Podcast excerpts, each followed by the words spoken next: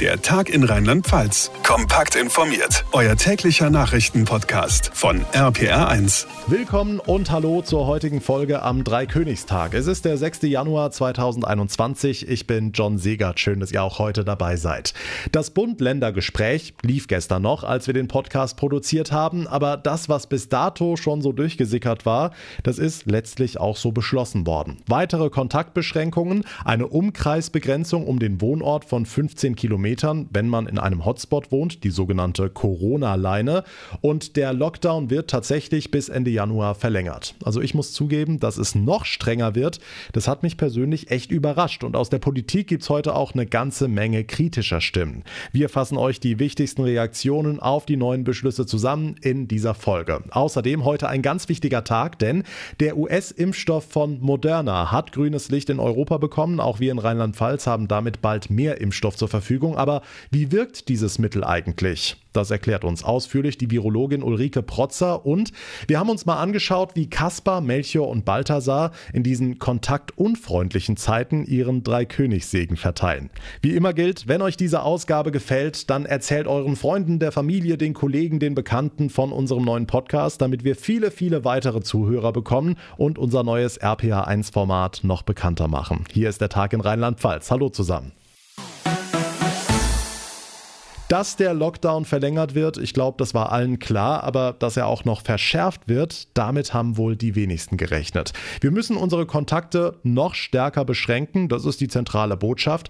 Johanna Müßiger aus den RPA 1 Nachrichten, vielleicht erstmal ganz allgemein, was gilt denn jetzt genau? Wen darf ich treffen? Wo darf ich hin? Fangen wir bei privaten Treffen an. Bislang waren ja fünf Personen aus zwei Haushalten erlaubt. In den nächsten Wochen darfst du dich nur noch mit einer Person treffen, die nicht zu deinem Haushalt gehört. Also zwei Pärchen abends zusammen mal Pizza essen oder ein Glas Wein trinken geht nicht mehr. Die zweite Verschärfung, die sogenannte Corona-Leine. In Hotspots mit einer Inzidenz von mehr als 200 darf man sich ohne triftigen Grund nur noch im 15 Kilometer Umkreis um seinen Wohnort bewegen. Insbesondere haben wir hier im Blick, dass tagestouristische Ausflüge keinen triftigen Grund darstellen. Bundeskanzlerin Merkel nach dem Bund-Länder-Gespräch gestern Abend. Wir haben die Bilder ja aus den überfüllten rheinland-pfälzischen Skigebieten noch im Kopf. Da soll also ein Riegel vorgeschoben werden. Gut, bei uns in Rheinland-Pfalz würde diese Maßnahme laut den heutigen Zahlen keine Kommune betreffen. Auch die Stadt Speyer liegt inzwischen bei einer Inzidenz unter 200, genauer bei 182. Aber wir wissen ja aus der Vergangenheit, wie schnell sich die Werte auch ändern können. Diese Corona-Leine, Johanna, sorgt heute auch für große Diskussionen und enorme Kritik, ne? Genau, zum einen ist die große Frage, wie soll das kontrolliert werden? Der Chef der deutschen Polizeigewerkschaft, Rainer Wendt, sagte heute bei NTV, dass das allenfalls stichpunktartig möglich sei. Das können ganz normale Verkehrs- und Personenkontrollen sein, es können aber durchaus auch Schwerpunkteinsätze sein. Aber Sie haben recht, dass die Polizei dauerhaft längerfristig ganze Landkreise abriegelt, ist nicht vorstellbar denn die Zahl der Polizistinnen und Polizisten ist nicht vermehrbar. Aber es wird diese Kontrollen geben und da muss Polizei flexibel reagieren und das kann sie auch. Der rheinland-pfälzische FDP-Wirtschaftsminister Wissing sagte dem RBB, man müsse überhaupt prüfen, ob eine solche Einschränkung der Bewegungsfreiheit verfassungskonform sei. Und sein Parteichef Lindner kritisierte die Maßnahme heute als unverhältnismäßig. Ein Bewegungsradius von 15 Kilometern das Infektionsrisiko wird allerdings nicht durch äh, die Strecke bestimmt, sondern den Kontakt mit anderen Menschen. Ein solcher Bewegungsradius, der hat auch ungleich andere Auswirkungen im ländlichen Raum als etwa in Ballungsgebieten, wo dann nahezu alles noch weiter möglich ist.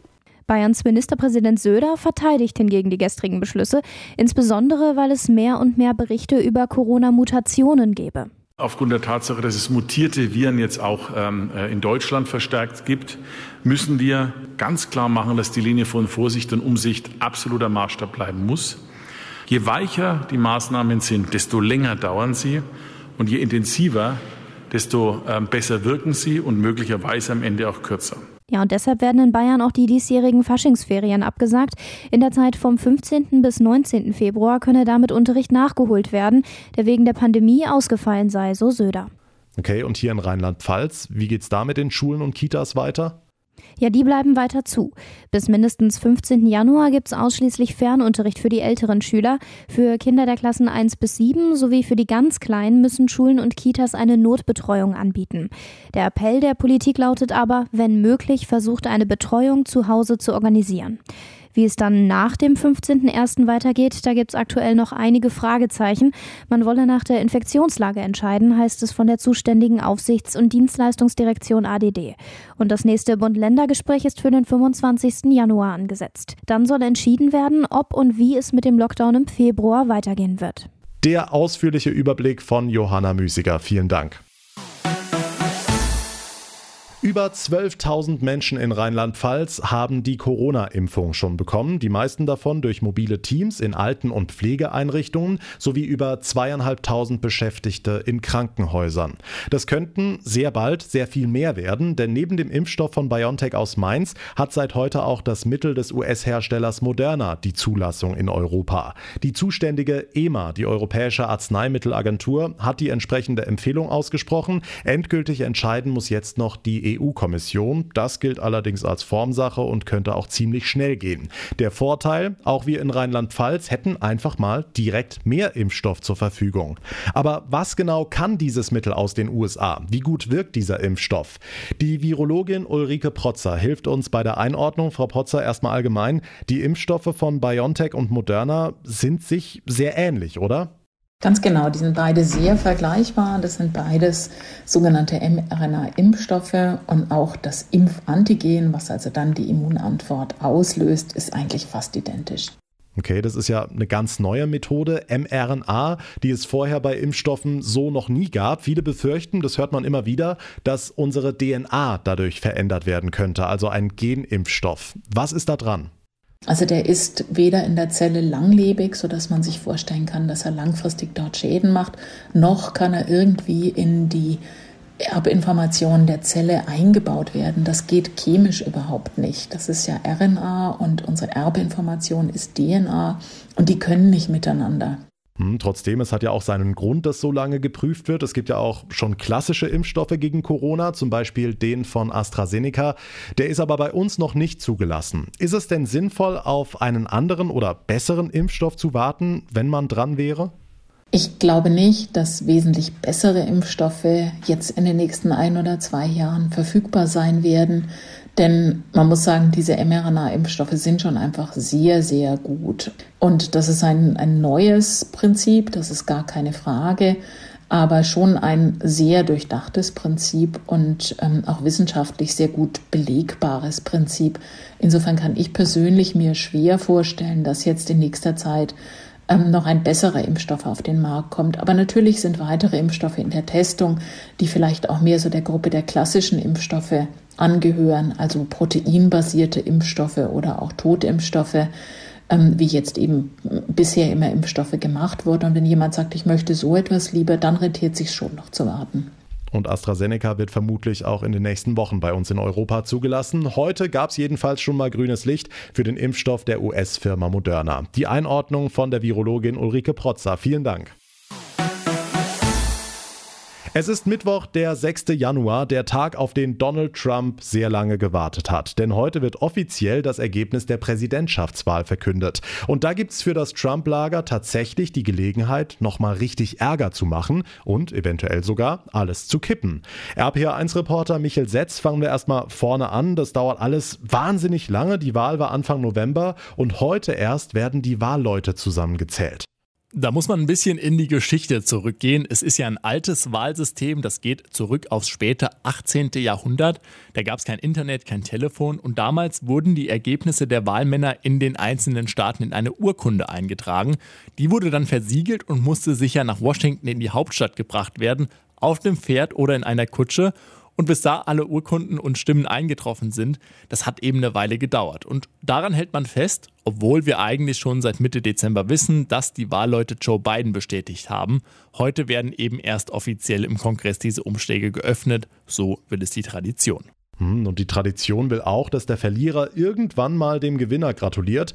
Donald Trump sieht das aber anders. Im Gegenteil, ich habe es gesagt, seine Anhänger wollen nochmal angreifen. Genau, die wollen heute wahrscheinlich einige Ergebnisse in Frage stellen. Das ist ziemlich sicher. CNN berichtet, dass zwölf Senatoren Einspruch einlegen wollen. Die müssen das auch begründen. Dann wird beraten in beiden Kammern des Kongresses und es reicht, wenn nur eine Kammer diesen Einwand abschmettert. Also das Theater, das heute erwartet wird, könnte die Auszählung nochmal verzögern, aber es wird wohl am Ergebnis nichts ändern.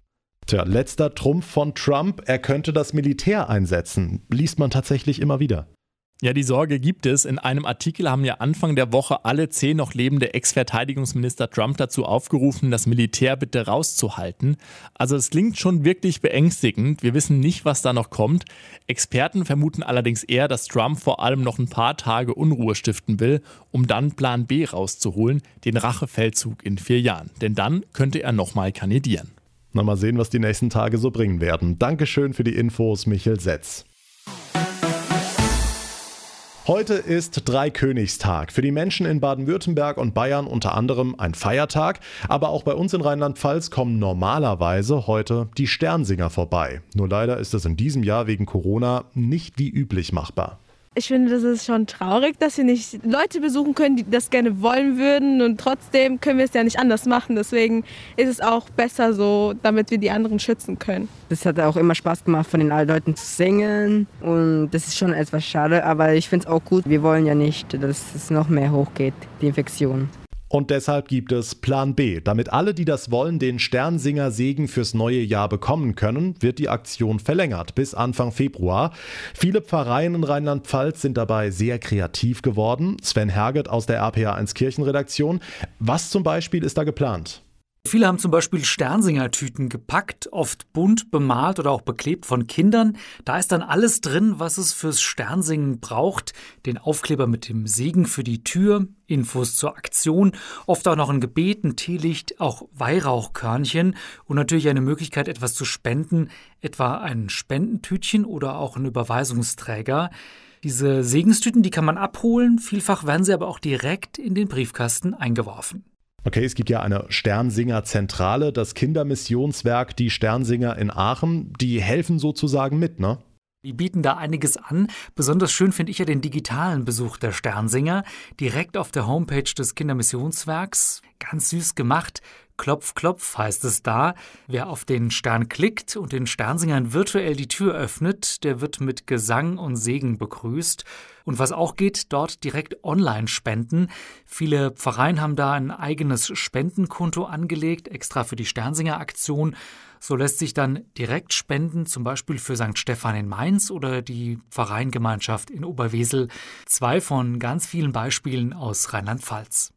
Die Sternsinger in diesem Jahr also unterwegs mit Plan B, weil sie durch Corona nicht von Haus zu Haus ziehen können. Die Infos dazu von Sven Herget. Vielen Dank. Und das war der heutige Tag in Rheinland-Pfalz. Wenn euch unser Podcast gefällt, dann teilt ihn sehr gerne in den sozialen Netzwerken und ich freue mich sehr über eine kurze Bewertung bei iTunes bzw. bei Apple Podcast. Mein Name ist John Segert. Ich bedanke mich fürs Einschalten. Wir hören uns dann morgen in der nächsten Ausgabe wieder. Bis dahin eine gute Zeit und vor allem bleibt gesund. Der Tag in Rheinland-Pfalz. Auch als Podcast und auf rpr1.de. Jetzt abonnieren.